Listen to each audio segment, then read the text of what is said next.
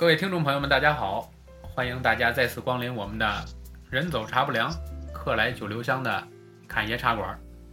今天呢，和我们一起做节目的呢是我们的老朋友啊，上次和我们这个一起录过一期这个《鬼谈百物语》的老九啊，老九可以和大家打个招呼。哎，大家好，那个这期我又来了啊，这期咱聊点别的。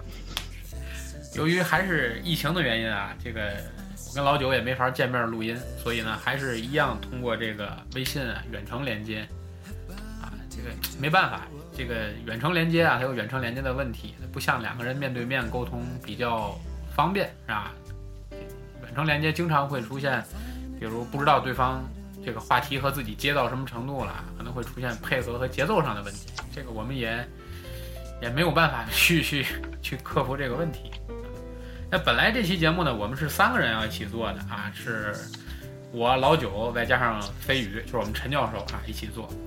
但是结果呢，陈教授呢现在也不用说了，大家都知道，基本上我们这个热心听众都知道，陈教授现在依然在这个国外回不来啊。随着国外这个疫情越来越严重，现在基本上也离不开那点地方了，所以今天跟陈教授沟通了一下，也是。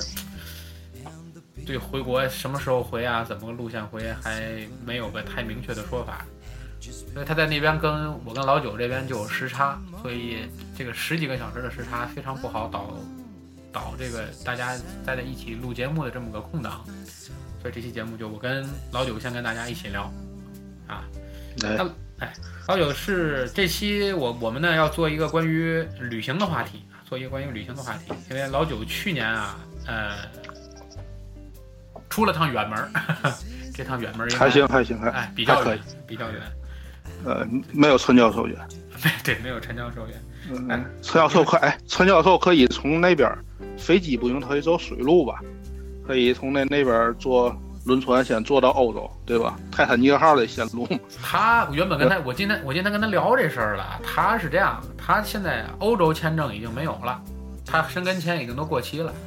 他现在手头能去的国家，加拿大的签证有，美国的签证没有，所以他只能从墨西哥飞到加拿大，或者是从墨西哥飞到日本。但是他现在如果从墨西哥飞到日本，日本现在这个情况，那也回不来，对吧？回来在墨西哥没事，在日本给挂了，这也是个问题。所以说跟他聊了半天，也是研究了一趟线路，也怎么着也回不来。所以最后想来想去，还是留在墨西哥，因为这个。新冠病毒好像，它冬天的冬季病毒在炎热的环境下，可能传播的会受到限制，所以它现在在墨西哥那边，现在好像略微还好一点啊，略微会好。嗯，祖祖国最好，还是希望他早日回国吧。是，祖国现在已经开始基本上控制住了，所以说也是盼着他早点回来，能跟大家面对面的，我们来一块儿给大家做节目。好，咱书归正传啊，老九去年去的是，能跟大家具体说说线路吗？呃，去年去年是这么回事儿。去年我有个朋友啊，呃，七月份，七月份的时候呢，他去了一趟以色列约旦，然后呢，他说这个线路特别棒，呃，我就种草了，然后和我老婆一商量，这事儿我们就提上日程，提上日程呢就行动派，我们也是是，然后，然后，然后这个。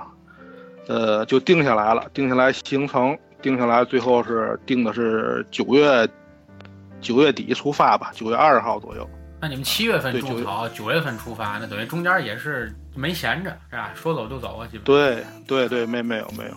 然后，对，九月二号正好是我生日那天嘛，我们出发。然后十一，哎，十一回来的，呃。这个这个也是最早我看那个小松奇谈，高晓松，他他做过两期那个以色列的节目，我那时候就特别向往那地方了，觉得这个地方呢，对，很神奇，很神奇。然后然后中东那边吧，咱们去的比较多的都是那些卡塔尔啊，或者是阿联酋、迪拜呀，对吧？这些地方。这些地方呢，主要还是以以奢华为主，它不像它不像约旦，约旦的那个经济相相当于相对于来说是比较落后的。约旦是中东地区第一个，呃，承认自己没有石油的国家。对，因为它约旦没有石油资源，没没有石油资源。对，嗯，它没有石油资源，所以造成那国家的这个经济水平不高，经济水平不高，然后主要就靠旅游业呀什么的一些地方。因为这一趟行程当中呢，我们也会去到一些一些呃耶路撒冷啊，包括死海啊，就感觉咱在以前的这个呃咱中小学这课本里边咱看见的，就是跟咱感觉很有距离的一些。东西在这次能在眼前，能亲手感受，都能实现了，对吧？因为中国人好像本身就对于这些西，就是中东地区的国家了解的不如像，说白了，对于伊斯兰教国家了解的不如像基督教国家那么深。哎，嗯，对。而且在这个时候，相对于以色列，我们去的时候，呃，还算比较太平。我们回来之后，十月份那边又又又打仗了，又开仗，完美的啊，又开仗了，是？对，飞弹过去了，又又已经都这次听说都已经飞到他们那个特拉维夫了。嚯，啊，嗯，所以当时也是决定说走就走。当时也走之前没考虑安全问题吗？啊，考虑，这肯定是考虑，因为这个，因为什么呢？这个地方呢，呃，我们。他既然可以发团，这不是我我没有自由行去啊，这是我们跟团去的。这是我好多年没跟团去过了。是是是。出去出门，不管是国内国外啊，但是好多年没跟过团了。但是这个地方的确，我们觉得不跟团也不太现实嘛，因为我们觉得团儿太方便。对，咱们团队既然可以发，咱们就应该这安全肯定是有保障，对吧？是。嗯那咱们怎么了？我详细咱聊聊。嗨，咱就具体说说，来给大家介绍介绍这趟旅行的见闻，还有一些经验。嗯嗯嗯，这个呢，这我还真这一天做做了点功课，我回主要是回忆了一下。然后我我的思路啊，大毛，我的思路就准备咱就衣食住行玩儿。那传统这五五方面，对吧？没问题。我我给大伙儿咱分享一下啊，然后。咱先说这个衣，穿衣服，那边的这个天气啊，就是，呃，以色列和约旦比较相似，但是约旦呢比以色列就是更干燥一些，它毕竟那边沙漠比较多，沙漠性气候。以色列呢还是偏地中海气候一些，然后早晚温差比较大，呃，基本上它这早晚你得穿一件外套，薄外套就可以啊。到中午的时候，它那个太阳下面特别热。就是紫外线很强，如果大伙儿要去那边，记得防晒用品、雨伞、墨镜、防晒霜这些都都一定得备齐了。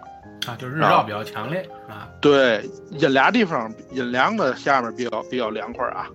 它就只是太阳下特别热，就有点像咱们这边的那个海边对吧？太阳直射的地方非常热，但是找个树荫底下就会凉凉舒服舒服很多。对，但是咱这儿啊，它就是咱那咱这边夏天湿度比较大，他们那边没有那么大湿度。对，它地中海嘛，少雨。对，对，就是那个，他那边约旦也好，以色列也好啊，基本就是，反正我去这些日子就都没赶上过雨，就一点雨也没下。那挺好。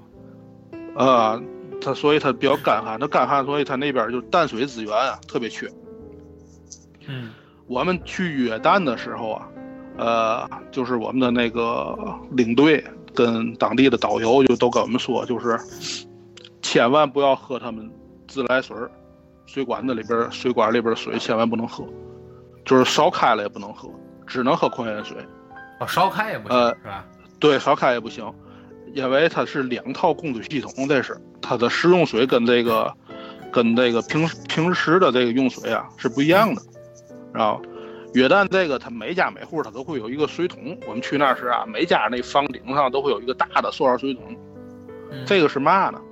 因为它这国家不是南北向比较长的一个国家，它但是面积不大啊，面积不大，所以呢，它就是每天他们有个集中地下水的开采点儿，然后呢，他们再从这开采点儿向全国运水，运水就每每天你。每家只能灌你这个，把你这个水桶灌满为止。它是水桶有个标准是多大，然后这个水桶你不能大于这个，你可以小于。反正这一天你们家就，你可以刷牙、洗脸，对吧？洗洗衣服，啊，包括洗菜都可以用这水，但是就不能喝这个水。啊，是吧？就这个意思。然后本身这个自来水就不是用来饮用的，对吧？对对。当地人等于也不喝，对吧？这跟水土不服还不是一回事，对不对？啊，对对对对对，它达到不了饮用标准。你像它地下水也没经过过过滤，就直接拉出来了。嗯。它每天就等于每天从地下抽水，每天向向全国全国配送一次。然后呢，如果你你这个一桶水啊用完了，他们一般都会看看邻居家有没有富裕的会接，所以他们这个规划特别好，一天怎么用水。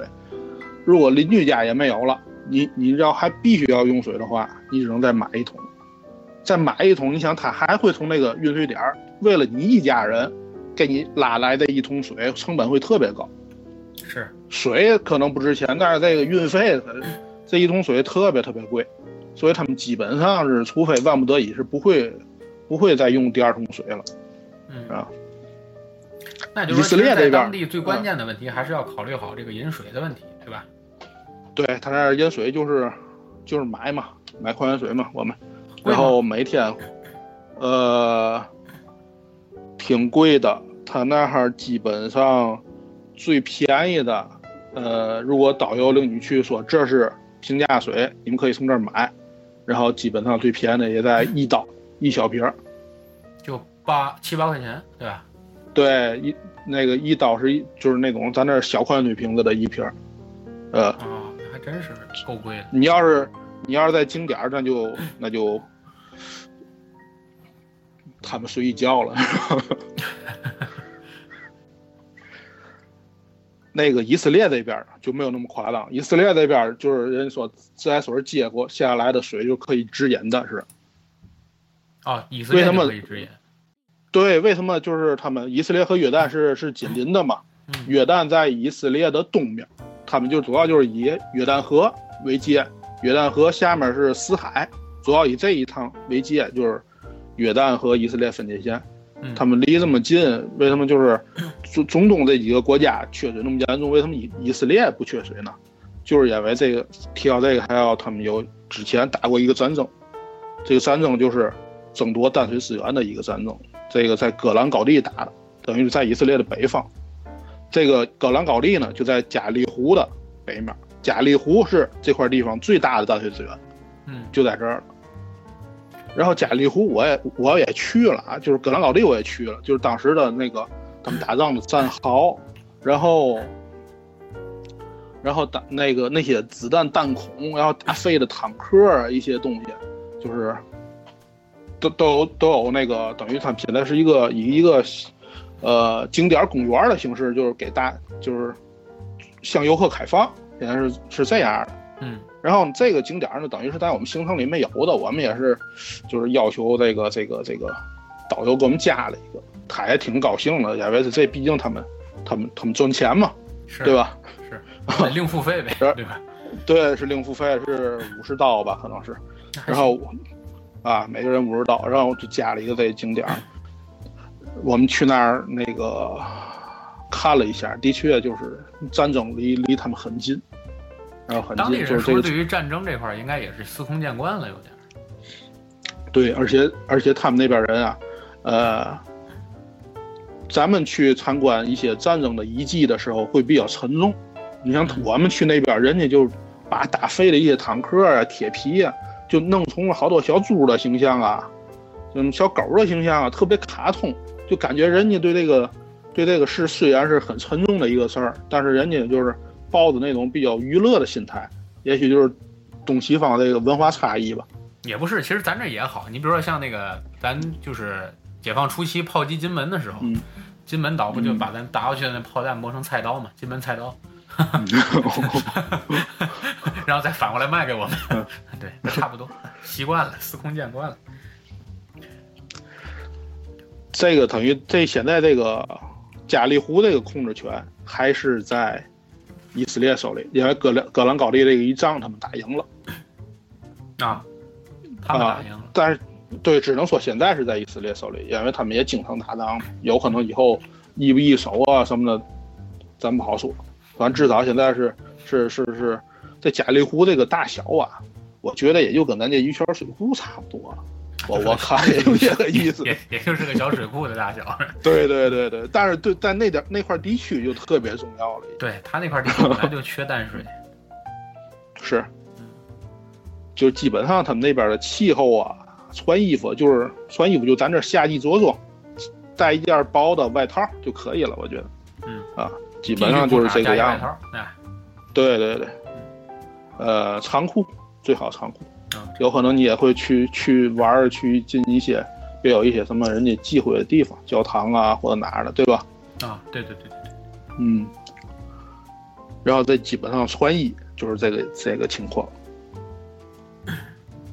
然后呢，下面我就说那边那边饮食吃的怎么样，对吧？对，这是个大问题，这是很关心的问题。嗯，这个问题呀，那个那边吃的，以色列和约旦吃的都是以鸡、牛、羊肉为主。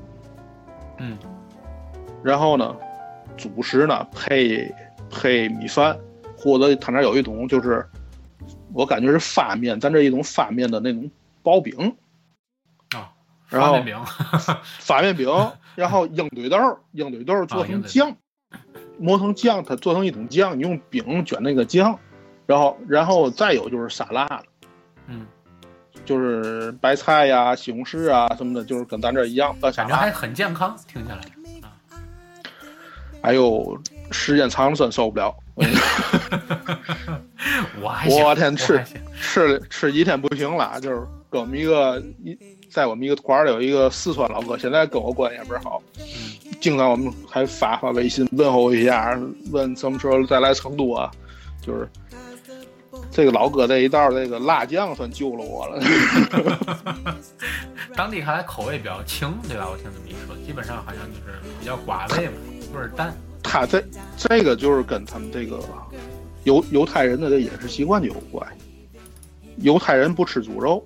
犹太教是不吃猪肉呢，不吃反刍性的动物，嗯，像兔子啊什么的，就是吃草，然后它再再再就是可以储存食物啊，骆驼去反刍性动物它不吃，嗯，动物内脏不吃，带壳的不吃，这基本上就是我吃饭的模式，带壳嘛带壳像他们那个，就跟我我我我能理解，我能理解，我能理解。就我就是海鲜的不吃啊，我就是带壳的不吃，只除了瓜子和花生。嗯，海鲜他们吃鱼，嗯，其他就那其他乱七八糟连什么海鲜基本上都不吃，然后，然后基本这个你像伊斯兰这些国家呢，就是咱这回民呢，咱更清楚了，基本就跟他们饮食习惯是一样的嘛，对吧？是，啊，等于他那个他那儿三三大教的，对吧？然后是基督教、伊斯兰教、犹太教，等于犹太教和伊斯兰教都是这个饮食习惯，然后只有基督教人吃的随便点，对吧？因为犹太教本身它在饮食方面，它是遵守最早的那个圣经的旧约嘛，它是按照摩西五经来守的，所以说它饮食会比伊斯兰控制的更严格，对比伊斯兰更严格，其实。然后所以说就是。他这个是吃的，所以如果大伙儿要去的话，一定要自己备点儿辣酱啊，对吧？方便面啊，是吧？是，当地买不到吗？呃，当地方便面我还真没看到。然后辣，对辣酱的话，那更没有了，肯定是从国内带呀，对吧？他那他那应该。嗯，就是没有辣酱，然后就在他那吃，在以色列吃了，有个冰淇淋店，正好在我们酒店旁边。嗯，吃了一次他那冰淇淋，挺好吃，特别甜，就是有点齁。就跟咱这，我天，我觉得他那个那个店就跟咱这那种网红店似的，人倍儿多啊。马上挺好，好人家。主要也是平时吃的太淡了，所以吃的挺甜的，都觉得好吃。欧洲人都爱吃甜嘛，对吧？他们那地儿没有糖，欧洲他都以从南美进的这些糖，他。谁家能吃甜，代表他身份，是不是？是。他那边物价也挺贵。他那边啊，呃，我在那边买就是，像咱这儿在以色列吧，嗯买在可乐，呃，呃，塑料瓶小瓶的那种，基本在三三块五到四块到美元啊，美元啊。对，等于就相当于咱这二十多块钱。对，买不算买一大桶了。二十多块钱能买好几大桶了，咱这五六块钱能买大桶两升装了，对吧？尤其过年还促销了，买一个那还送个小的，送一饭盒，就冲饭盒买的，没饭盒还不乐意买了。真是够贵的，可能我估计也是跟当地这个由于长期战争嘛，这个可能这个物资供应啊各方面的也有关系。是这样，以色列他那边生活水平就高，他那边物价自然就会高。嗯。约旦，你看生活水平低了嘛？他这个可乐比那个以色列还贵。我在约旦买了一个啊，嗯，我在约旦买了一个，就是但是是个景点儿啊，嗯，然后那个霸道，一个小的，一个小的可乐易拉罐，还不是咱那种胖胖的易拉罐，是那种倍儿瘦的易拉罐，你知道吗？细长条，对，霸道，然后。买但是我渴的已经不行了，我来俩。跟你们这有钱人没法聊天儿，没法，生存最重要。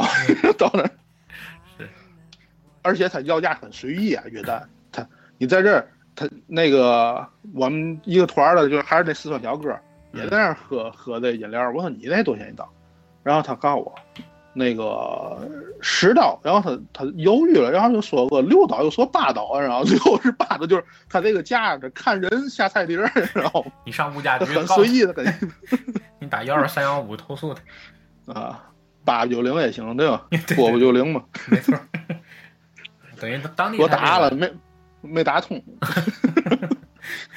等于当地它这个本身这个物资水平就是这个物价就比较高，那是当地它平均生活就是人们平均生活水平也高吗？就是说，比如他挣的也多。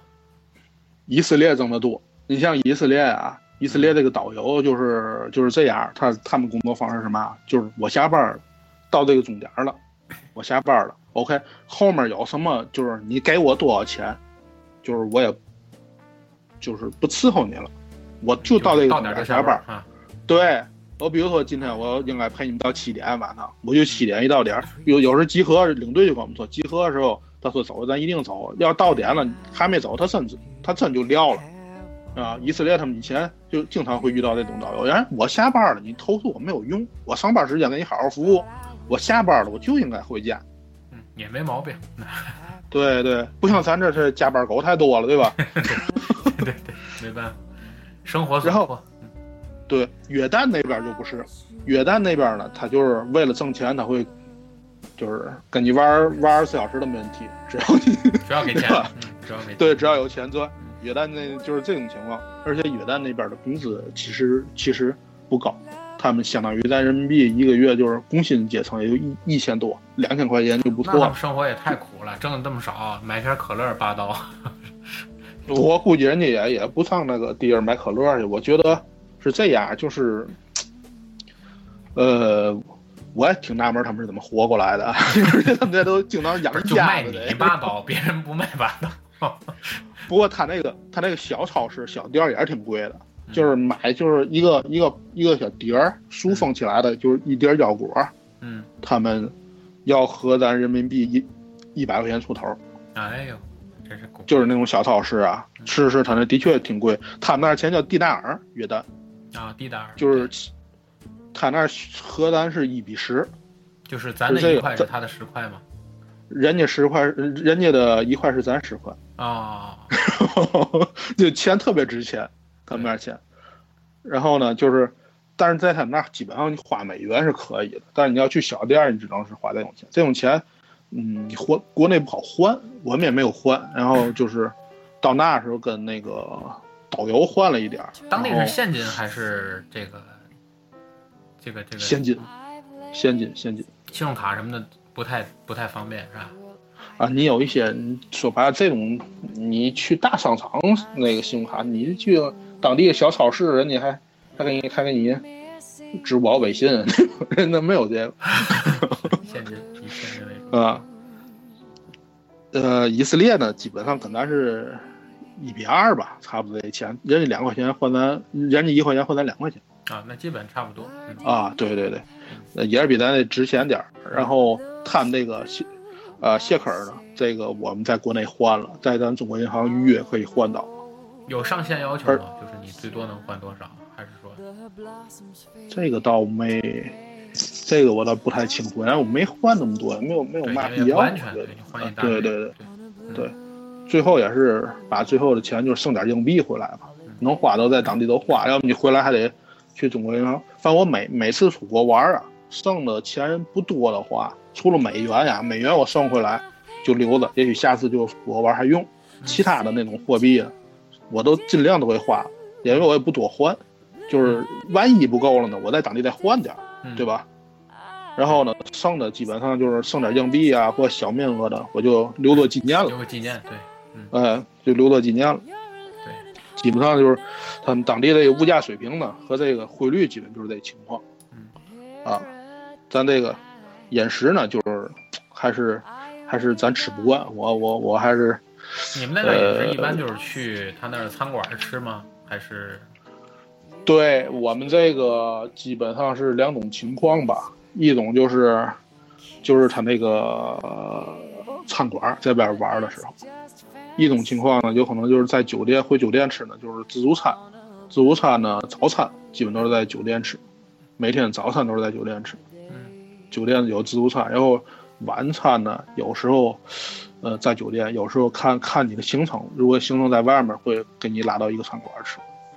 明白，基本上你在现场看，因为你们是跟团去的嘛，所以这可能不不太明显。但是你比如说，就是比如说自就是自己去自由行，那在这种情况下，他们去饭馆吃饭，就是英语沟通或者点菜什么的，应该没问题吧？呃，以色列应该是没有问题，以色列没有问题。以色列他们的，呃，他那边英语应该可以。约旦我觉得。稍微困难一点儿，是吧？那看来还自由行还是费点劲。呃，他这而且这个自由行，我后面后面我讲一下这个以色列你很难自由行，约旦可以，实在太难了。嗯嗯。OK，你继续。行。还有一个就是刚才你提早餐，我想来吃他们那个早餐，主要就是以面包、呃煎蛋啊什么的这些为主吧。然后他们那酸奶比较有特色，跟跟咱那边不太一样。他们那酸奶呀，原味儿是真原味儿，不像咱那原味儿酸奶也是酸酸酸酸甜甜那种，对吧？他们那边那个酸奶原味就是一点味道都没有。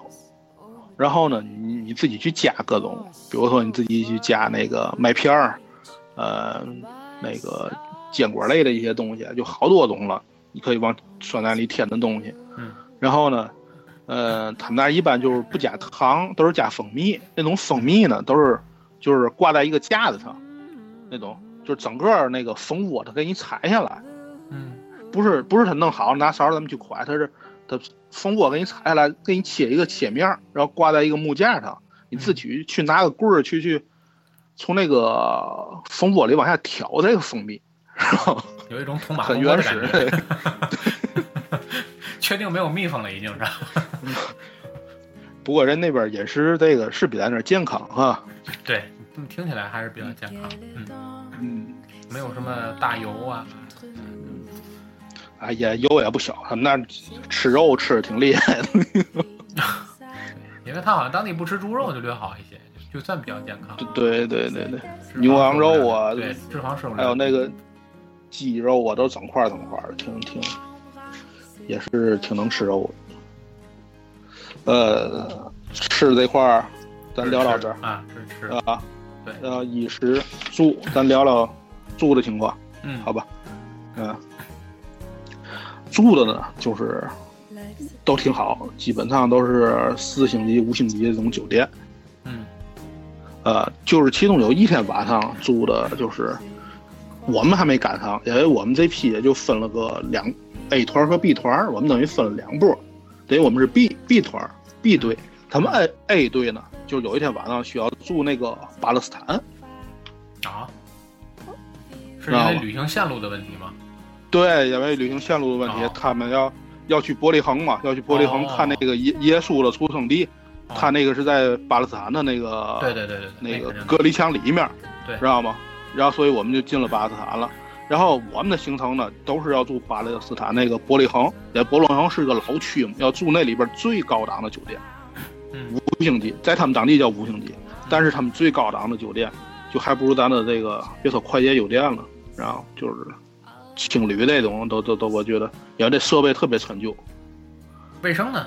设备陈旧倒正常，卫生条件还可以吧？卫生说的就是卫生条件应该还可以，但是我们也没住。呃，就听我们的领队说，呃，A 队的那个领队到半夜还在解决问题，房间问题啊，什么床啊，什么那个那个那个热没有热水呀，反正就一直在解决。也去之前，我们人家就告诉我们了，会有一天住在这儿，要大大家克服一下，没办法。然后那天刚刚好这个。房间他们 A 队订完之后满了，没有我们住的地方了，然后 我们就 对，等于我们就是，但是其实体验一下也挺好，住在那个，然后我们就回到这个以色列境内住的。我们住那个酒店其实也挺，就是我感觉他们那边就是理念跟咱那边不太一样啊。呃，我们住那个酒店呢，好多设施也挺老的，就正好哈，正好我们那个。那个入住的那天赶上安息日了，哦，呃，安息日不是周六吗？他们那个一共好像应该是五部电梯，安息日就开三部，有两部就不开，而且造成那个那个入住的人又多，造成就是等电梯等好长时间需要。然后我我上电梯的时候，我发现他那个电梯是奥克斯九二年产的电梯，哦，那真够老的了，九二年啊。就是现在还在服役，就在咱那别说九二年了，就是咱这个一二年到电梯到现在就就像咱们这个新小区都经常有坏的，对吧？对，所以说明人就是日常保养这块儿还是很注重的，嗯，对吧？就是也也也反映他们好像没有像咱这个社会这个这个这个日新月异这个变化那么快，更新换代的没这么快，基础建设像咱这样，嗯。但是换个角度说呢，就是人家对这个东西保养的很好。人肯定是不会坏了再修，人肯定就是就是大部分时候是按按时候保养，就是未雨绸缪这个，对吧？对，就跟咱保汽车一样，你你你到不修你保养去，对你你别出出毛病，你再你再那个也没人管，对吧？你小区里，嗯，嗯，那酒店那头现在基本上平均价格呢？你这边就按按照你旅行社这头算，你不知道你们能拆出来这个价格？这个我这个我还我还真不太清楚。这个价格我唯一团费里了，对，在团费里了。我就是在死海那边住的那个酒店，特别棒，约旦那边那个嗯，大概应该是在两千多人民币吧一天是吧？啊，一个房间呢，一房间两个人住嘛，这意思。嗯，但是他们他们。他们拿肯定没有那么没有那么高，我觉得他们拿肯定会一半儿一半儿，你看一半儿上的这种折扣，现在我对对对高不了，嗯，对，他们拿肯定跟咱们就是个人去租的不太一样，是对吧？是。刚才就聊到这安息日啊，我我我想咱那可能就是各位没去过那边的人也不太不太明白这个犹太教的这个安息日是什么意思，是吧？咱可以聊聊这个事儿，大毛，你觉得挺有意思的？没问题，没问题。因为很很多，就是因为本身我个人对这个基督教也有些了解。它基督教分很多教派，很多教派，因为大部分教派都是周，就是认为上帝是从这个周一开始创造世界，然后一直创造到周六，然后周日休息了，所以管周日一般做礼拜。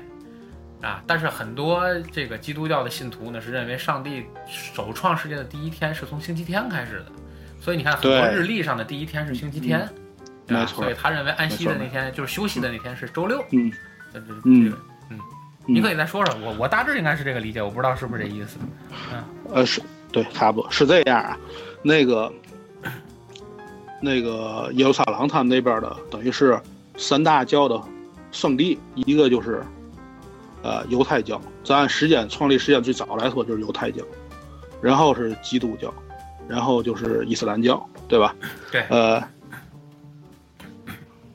其实他们这三个教都是信上帝的，他们的他们的 boss 老大是是是一个人，咱咱通俗点讲，对吗？对。然后呢，他们这个犹太教的这个安息日是怎么算呢？就是跟你说的是一样，他们的每周的开始是周日，然后他们觉得上帝是用了六天创造这个世界，从周日一直创造到周五，等于周六就是应该休息的这一天，对，对吧？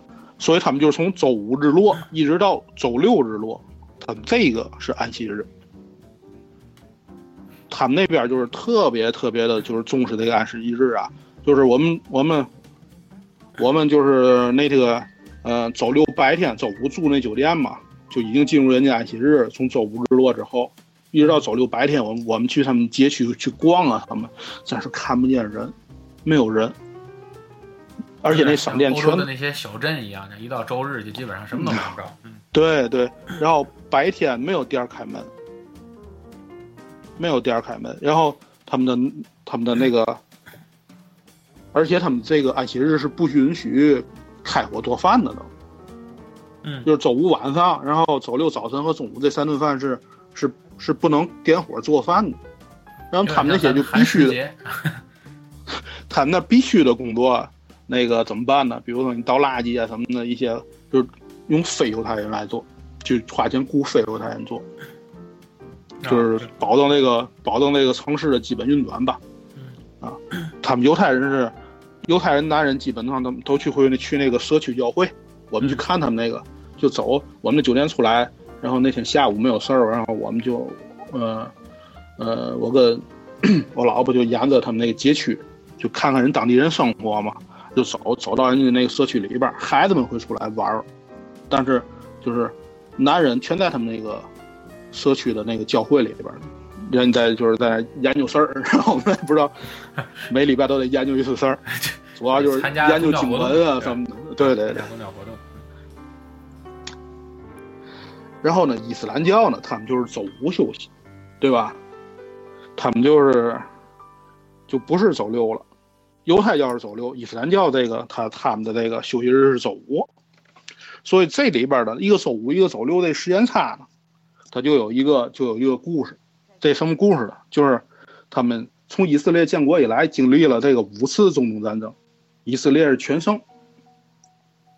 哦，对对，以色列对吧？对，中东战争这个你和大啊，这大猫有可能你可以开后面可以开一期，咱专门讲。对我未来会讲，因为我现在做咱那个铁马弯刀这个系列嘛。天马文道系列刚是把蒙元这边的故事讲完突厥，后面讲完蒙古，然后就该往希伯来这个文化上转了嘛。到时也会讲中东战争的问题。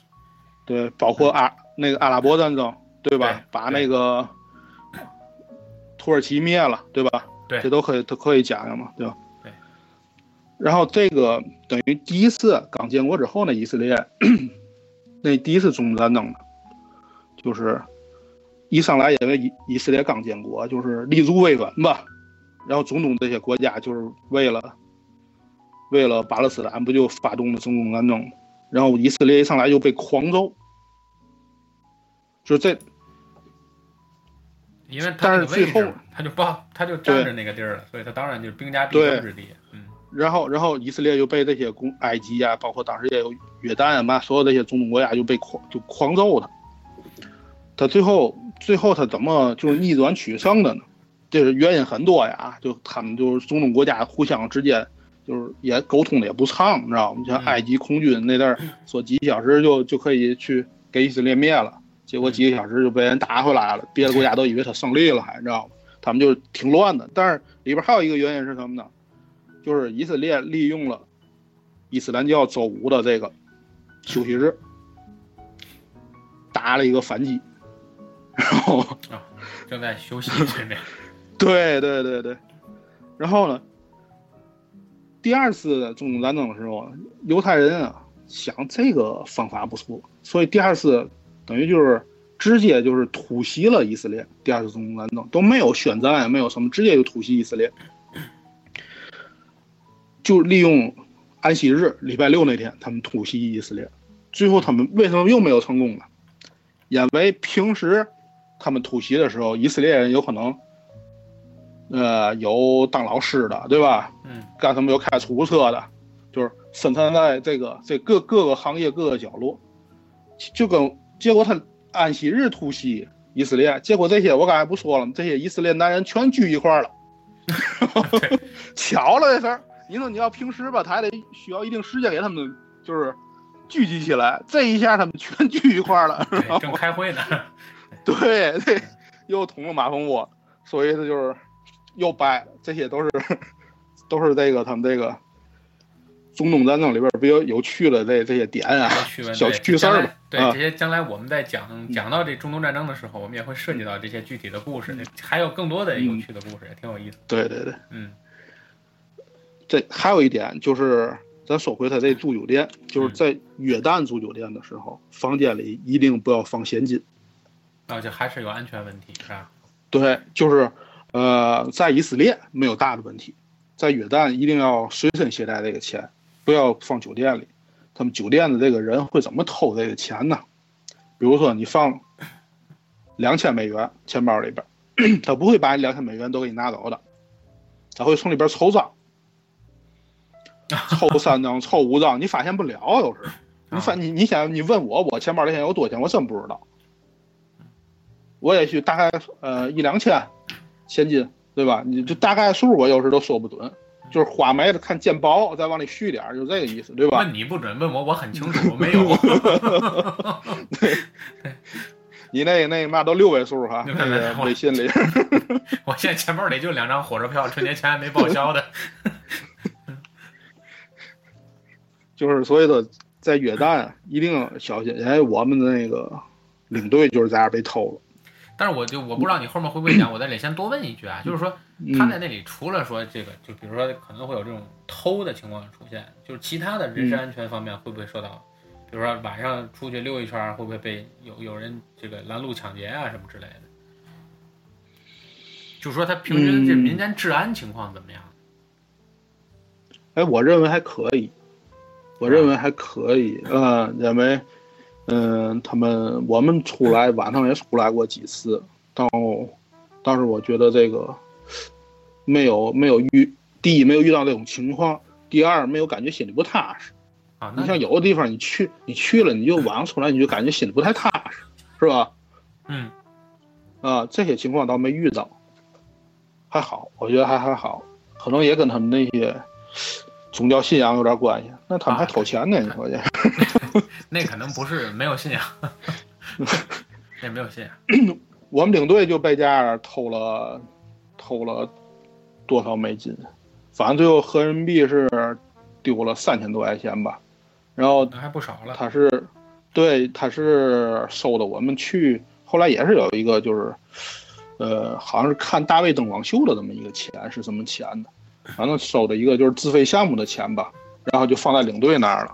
然后当时是应该是回以色列参加的项目，所以呢，在约旦把这钱收好了，就在他那儿放着。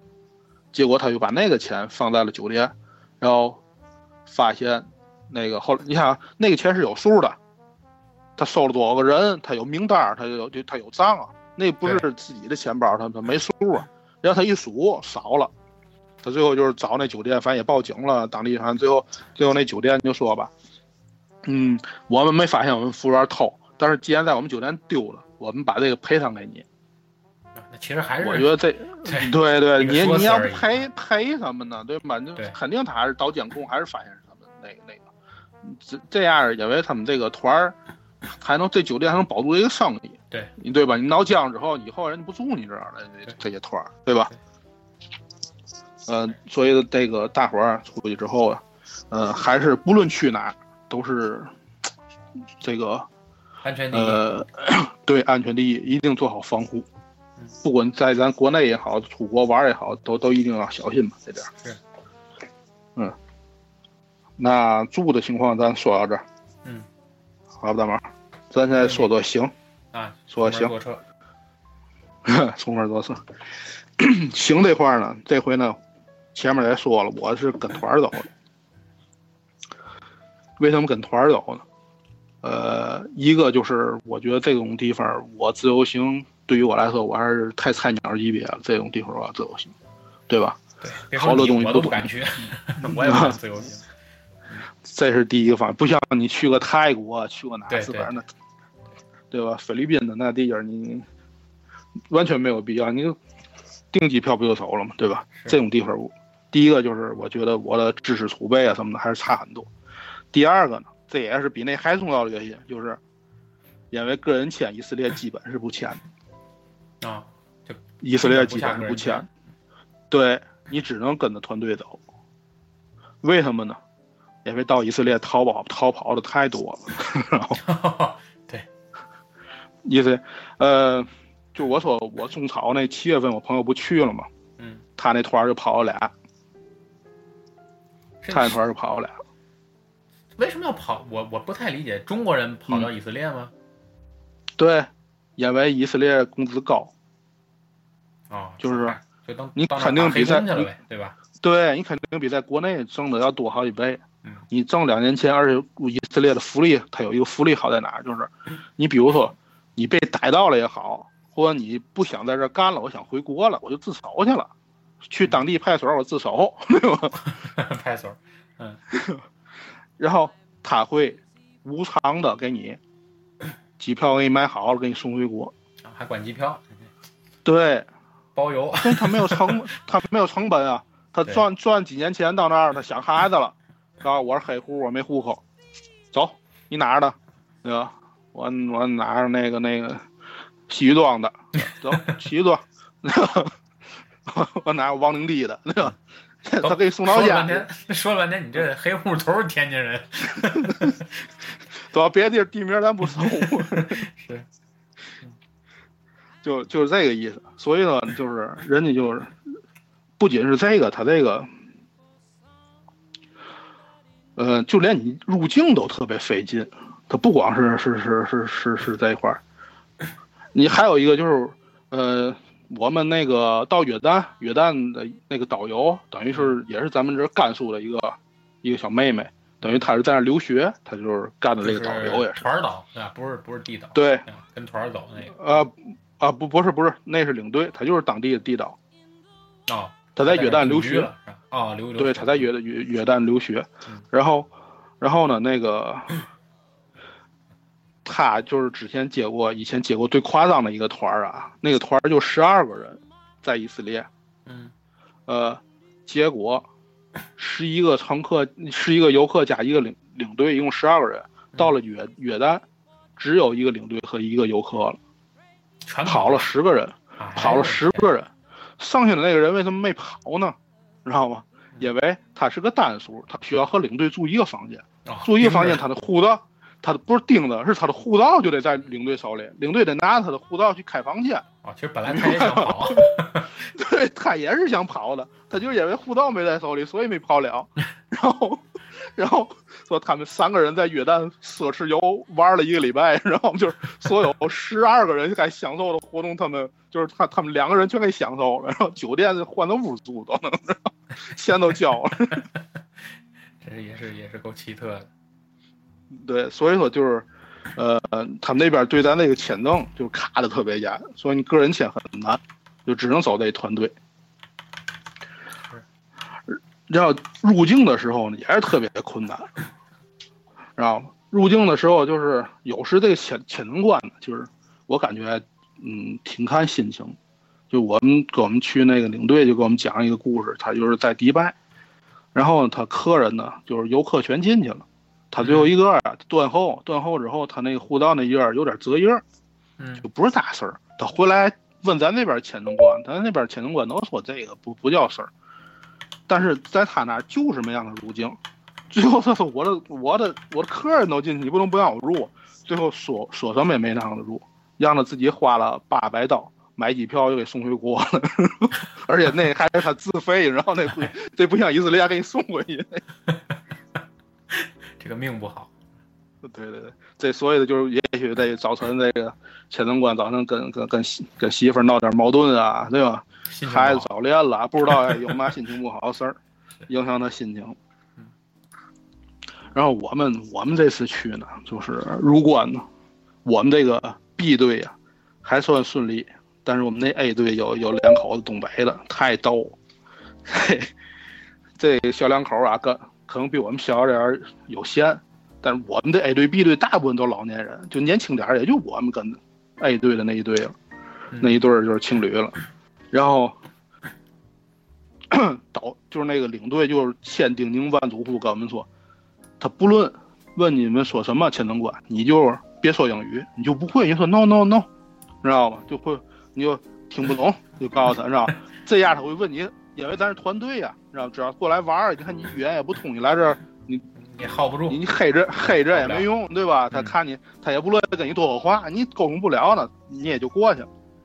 然后那两口子那女孩英语倍儿棒，知道吗？后来我们去约旦买那海藻泥，妈跟人沟通都得去，知道吗？然后俩人非得跟人搭个，知道吗？亏了你提个醒，你要不提醒，我就是那种人。就你千万别跟他搭个，然后 跟签证官话格外多啊啊！签证官问你干嘛来的，然后就倒霉倒霉这句上了。那男的英语不好，就别说话，他还来个。worker，工作来了，结束了。他可能他可能想说说踹我什么旅游的，他的词汇量可能没搜索到，就搜到工作那词儿了。worker 呢？结束了，结束了。然后是直接就给弄小黑屋去了。哎呦，就我们就等他啊，就等了老就半个多小时，最后还真不错，给放出来，说口误，最后怎么解释反正解释通，就就给就给就给放出来。团去的，对吧？对对对，嗯，那也半个多小时，我天！那肯定的，你这么说，那肯定人得温细一点了，对吧？啊。后来呢，那个这是我们不是第一次，就是从从咱国内飞到特拉维夫，就是这第一次入境以色列。然后我们去约旦玩，玩完之后我们就回以色列，就是第二次入入境以色列，嗯，知道吧？就第二次入境以色列呢，这个这个这个情侣里边这个女的就。还算顺利的是过来了，那个男的又给扣下了。这回我也不知道他说嘛了，又等他老长时间，大哥又不知道说嘛，我都不行了。然后，然后那个那个团里那人还告告诉那个女孩说了：“哎，你对象被又没过，你不看看怎么回事？” 然后对象那样玩手机呢啊，没事儿，习惯了，习惯了，有有经验了，没事儿，别管他。我好像。大哥都服了，这，然后，然后，然后，这大哥就是在团里，我就一直给起外号，就叫沃克 工人，一见面沃克，劳苦大众，对对对，这这是这是我们这团的一个小段子，挺有意思的。那在当地，比如说，如因为你们是跟团去的嘛，所以可能这是当地这种这种摆渡性的这种车辆，可能接触的会少一点，因为他都给你租好了车了，对吧？但是在当地，比如我要是以就是自己去，就是自由行。那么在当地，就是地铁呀，或者公交车呀，或者出租车这方面很方便吗？我估计约旦应该不太方便，是吧？那个约旦我还真没打过车，在以色列我打过车，那我也没打过车，但是就是我们同行的打过车。嗯。地铁我没发现，公交有，但是那天我们是安息日，也没等着。然后就我有有一天下午，我就跟人说。